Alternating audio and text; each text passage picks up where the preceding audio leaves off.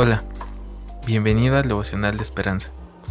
Creemos que en este tiempo Dios traerá inspiración y motivación para tu vida. Así que prepárate para un tiempo de intimidad con Dios. 8 de septiembre. El devocional del día de hoy está basado en Colosenses 3, de 5 al 16. Esfuerzo conjunto. Y la paz de Dios gobierne vuestros corazones, a la que asimismo fuisteis llamados en un solo cuerpo mi esposo estaba parado debajo de las luces que iluminan en el campo de juego, cuando un jugador del otro equipo batió la pelota. Él corrió a toda velocidad hacia el rincón más oscuro de la cancha para atraparla y chocó contra la baranda de hierro. Esa noche, mientras le daba una bolsa de hielo, pregunté, ¿Estás bien? Se frotó el hombro y dijo, me sentiría mejor si mis compañeros me hubiesen advertido que me acercaba a la baranda. Los equipos funcionaban mejor cuando trabajan juntos y así también podría evitarse lesiones. La escritura nos recuerda que los miembros de la iglesia deben trabajar juntos y cuidarse como un equipo. Pablo nos dice que Dios le importa cómo interactuamos, porque las acciones de un creyente pueden impactar en toda la congregación. Colosenses 3, de 3 al 14. Cuando nos ayudamos y servimos mutuamente, Promoviendo la unidad y la paz, la iglesia florece. Versículo 15.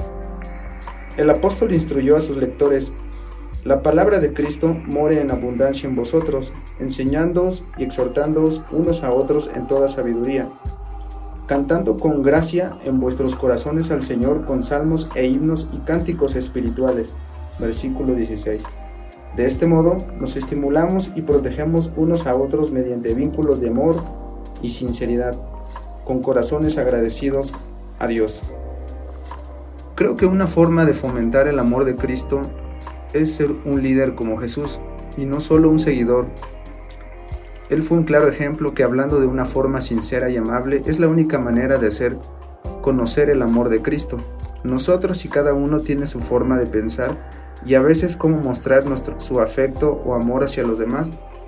Aunque a veces el yo ver que existe en nuestros grupos de amistad o ver cómo nos apoyamos, deberíamos no, no caer en la rutina de obediencia por el temor a Dios. Pero ¿qué pasa si en vez de hacer las cosas solo por hacer, escudriñamos el corazón y en vez de obedecer obligadamente, seamos leales en nuestro ser, desde nuestro espíritu, para con Dios, y no para con quedar bien en términos de obligación con Dios? Es como ponerte un zapato aunque no te quede, solo forzamos nuestra fe a quedar bien ante los ojos del supuesto Dios. Espero y me puedan entender que ser de forma sincera, en espíritu y en verdad.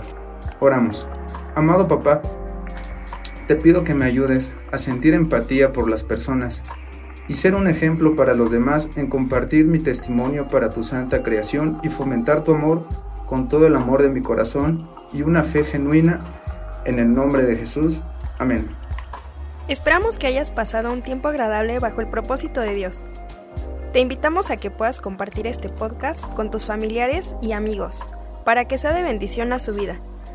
Puedes seguirnos en Facebook, Instagram y YouTube como Esperanza. Hasta mañana.